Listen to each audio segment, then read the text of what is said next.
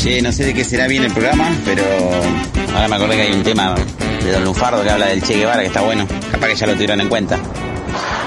Se compraron las remeras pa' fanfarronear y salieron a dar vueltas por la gran ciudad. Hicieron del Che una moda y no saben nada de él. Ay Dios mío, si se entera, si se enterará Fidel. Y después dice que se hizo un tatuaje en la entrepierna de Fidel. Ahí tomando mate con el Che. La columna de Aucache para Radionauta. Eh, no, no, no, no tengo tatuaje del Che. Capaz que te, te pareció porque tengo tatuado una virgen en el brazo o en la espalda mis viejos. Y por ahí te pareció que tenía el tatuaje del Che por esos tatú. No, no, no, sinceramente no. Pero algún pibe ahí en, en La Plata debe tener tatuado el Che. Tendrían que, que ubicar algún vago ahí en la militancia y eso. Seguramente algún pibe debe tener tatuado el Che. ¿Qué decís vos? Si están buscando algo del Che, te aporto la canción de Arjona, la de Si el norte fuera el sur, o el sur fuera el norte. Entonces, ¿quién tiene tatuado el Che, me parece? Neri. ¿Te acordás de Neri, de madre? Que este, trabajaba ahí en mantenimiento, después estudió... Sí, ¿te acordás? Yo creo que él lo tiene tatuado el Che, pero bueno. ¿Y qué vas a hacer cuando pasa el tren y vos estés bailando en las vías? ¿Qué vas a hacer cuando pasa el tren y vos estés bailando en las vías?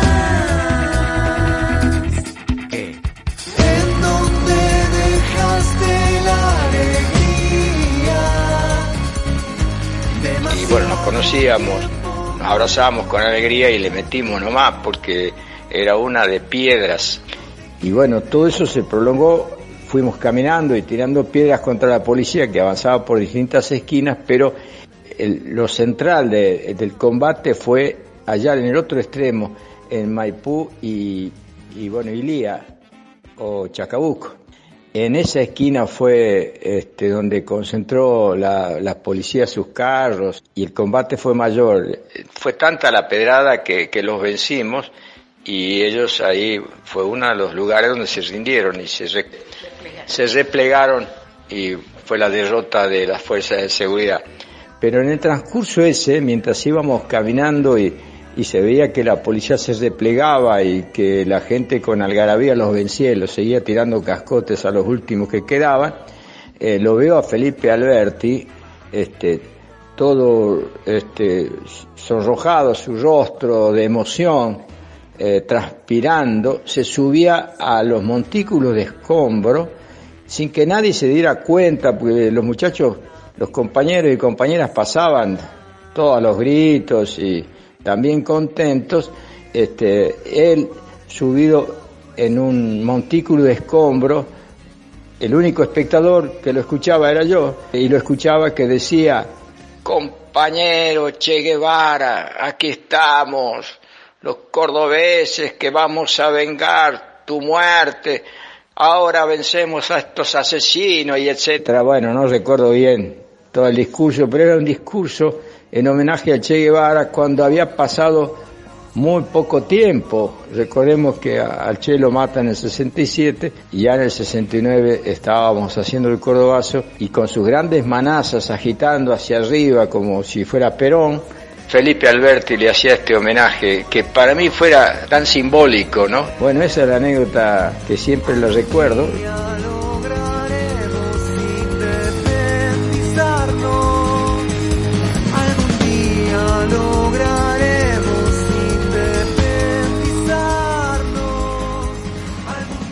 Arrancamos bastante a tono esta columna hoy 29 de mayo cuando se cumple un nuevo aniversario del Cordobazo y esta anécdota que nos cuenta Carlos Crimini, expresidente de la Federación Universitaria de Córdoba durante el Cordobazo, nos muestra eh, de un modo palpable el tema de la columna de hoy, que es ni más ni menos que el Che y la cultura. La anécdota en sí ya nos habla de homenaje y diríamos que es casi una performance que se dio en uno de los puntos cruciales de la lucha de clase en nuestro país. Y estaba bueno arrancar en esta fecha por acá, esta columna sobre el Che y la figura que evidentemente ya era en 1969 y que sigue siendo el día de hoy.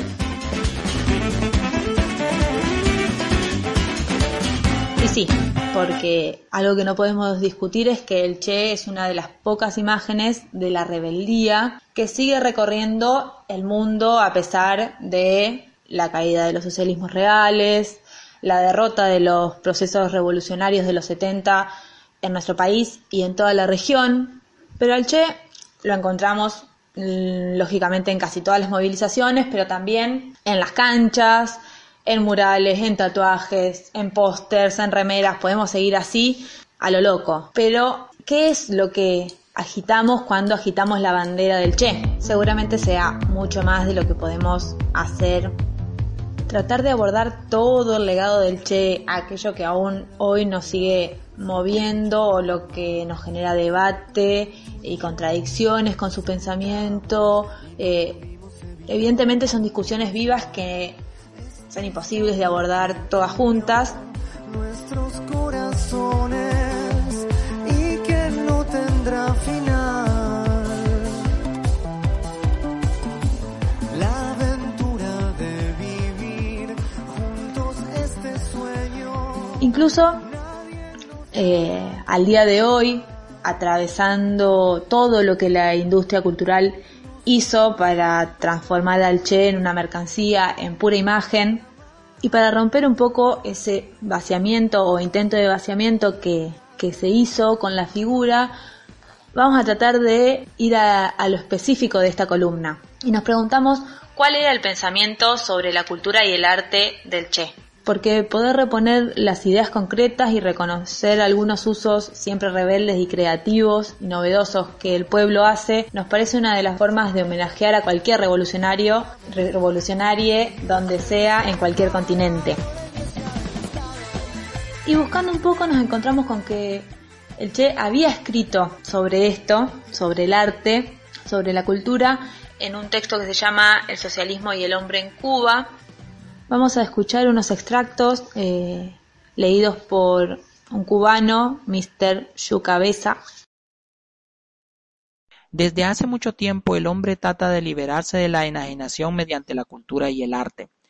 Muere diariamente las ocho y más horas en que actúa como mercancía para resucitar en su creación espiritual. Pero este remedio porta los gérmenes de la misma enfermedad. Es un ser solitario el que busca comunión con la naturaleza. Defiende su individualidad oprimida por el medio y reacciona ante las ideas estéticas como un ser único cuya aspiración es permanecer inmaculado. No conozco el olor de tu piel.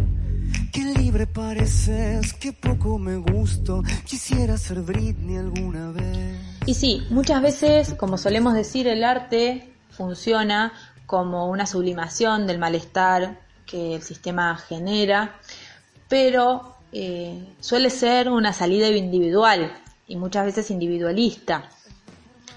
Eh, que no suele poner en jaque al sistema ni generar una forma de organización como sociedad que sea desalienante.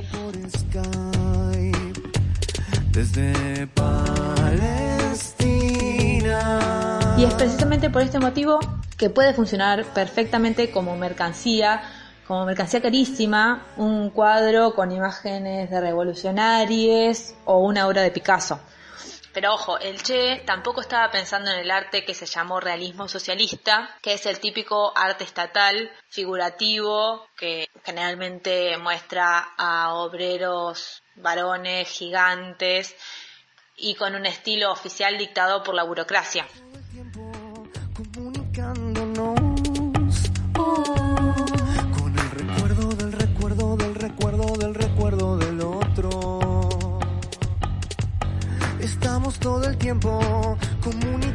El socialismo es joven y tiene errores. Los revolucionarios carecemos muchas veces de los conocimientos y la audacia intelectual necesarios para encarar la tarea del desarrollo de un hombre nuevo por métodos distintos a los convencionales y los métodos convencionales sufren de la influencia de la sociedad que los creó. Se busca entonces la simplificación, lo que entiende todo el mundo, que es lo que entienden los funcionarios, se anula la auténtica investigación artística y se reduce el problema de la cultura general a una apropiación del presente socialista y del pasado muerto, por tanto no peligroso. Así nace el realismo socialista sobre las bases del arte del siglo pasado. Pero el arte realista del siglo XIX también es de clase, más puramente capitalista. Quizás que este arte decadente del siglo XX, donde se transparenta la angustia del hombre enajenado,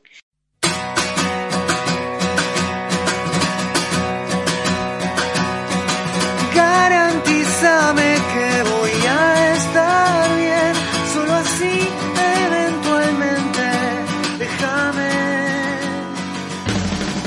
El Che apuntaba a la superación de estas dos posiciones, ¿no? Podríamos decir, mi arte encorsetado en un estilo, por más combativo que sea, ni creía que la libre investigación artística en el capitalismo fuera realmente libre, mientras se reprodujera el sistema social que se basa en la explotación, en la opresión de, las, de otras personas, pero no se quedaba tampoco a esperar a que existiera una sociedad ideal o nueva, transformada, para entonces poder disfrutar de un arte realmente libre.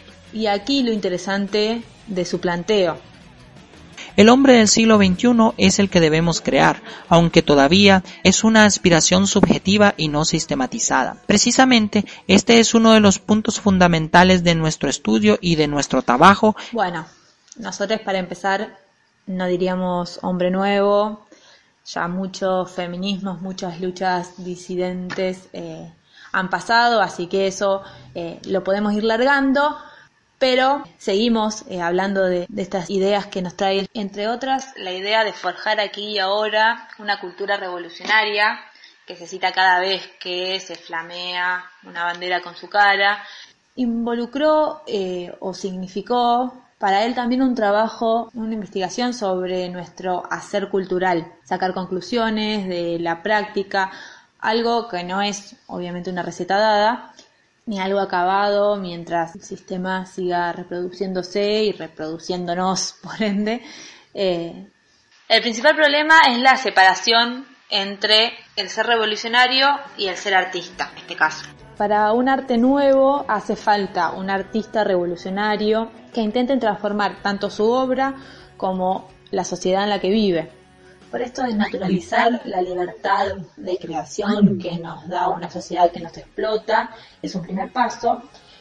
El otro paso eh, que propone es el carácter desalienante de una cultura revolucionaria que apunta contra la división del trabajo, donde por un lado está una minoría de intelectuales y por otro lado los trabajadores manuales.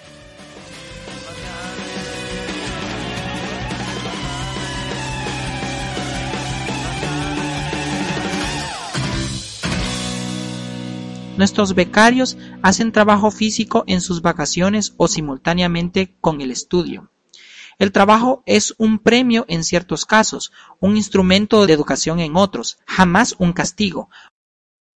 Mil debates, ¿no? Pero bueno, eh, me quedé pensando en cómo abordaría el Che la creciente proletarización, por decirlo de, en las palabras eh, de su época, del trabajo cultural de la actualidad, algunos temas que, que estuvimos abordando en columnas anteriores, donde no solo se disputa el tiempo libre, sino que el tiempo libre y la cultura eh, son por y para el consumo, básicamente, ¿no? De nuevo, quedan mil debates que no abordamos, ni era la intención de la, de la columna en sí, pero seguimos o insistimos con esto de poder pensar qué es lo que agitamos cuando nos calzamos una remera del Che. Por suerte, él nos brinda una especie de resumen para que además de ser un símbolo de rebeldía, podamos cargarlos con sus posiciones concretas.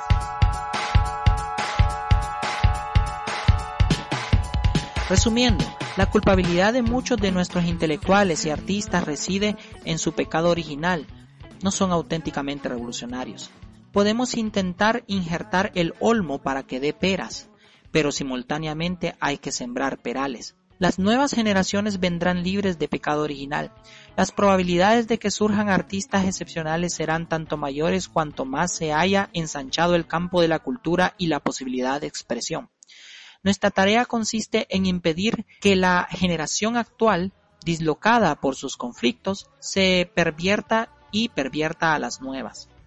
No debemos crear asalariados dóciles al pensamiento oficial ni becarios que vivan al amparo del presupuesto, ejerciendo una libertad entre comillas. Ya vendrán los revolucionarios que entonces el canto del hombre nuevo con la auténtica voz del pueblo. Es un proceso que requiere tiempo.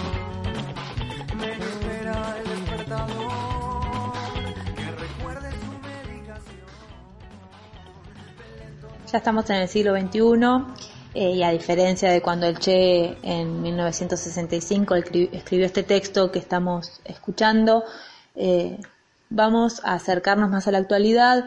Eh, por eso cerramos charlando con Ana Tina de Contramuro sobre cuál es el legado del Che para pensar la práctica cultural hoy. Con respecto al legado del Che, nosotros desde el colectivo cultural Contramuro reivindicamos eh, al Che como revolucionario y su legado. Destacamos que él predicaba no solo con la palabra, sino con su ejemplo, con su accionar, humildad y con el amor que, tenía hacia el prójimo. Eh, era coherente eh, con lo que decía y con lo que hacía, es decir, él no se quedaba con discursos únicamente, con solo discursos. Es innegable la secuela que su lucha dejó dentro de lo que fue el destino de, de Latinoamérica. ¿Y cómo se expresa esto en las prácticas que llevan adelante como contramuro? Una de las cosas que nosotros tomábamos del Che es esta coherencia que tenía entre el decir y el hacer.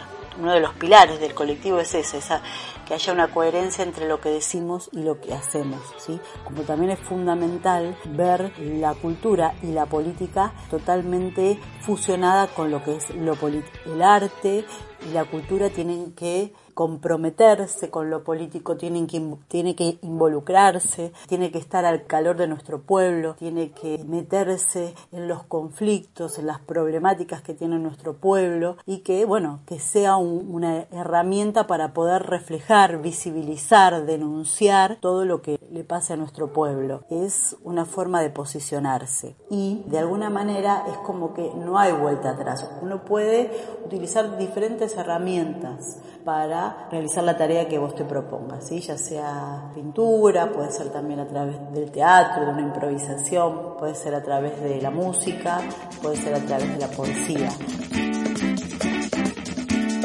La columna Aucache para Radio Nauta. La música de hoy es de Nahuel Briones. Nahuel Briones. Nahuel Briones. ¿Alguna vez sentiste antes tanto bajón? Al lado de esto tus pesadillas son como caricias suaves.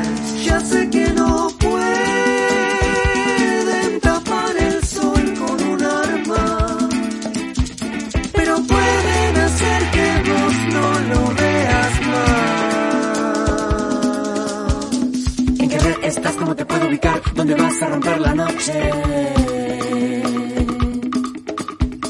¿Con quién vas a estar? ¿De qué van a hablar? ¿En dónde van a dejar el coche?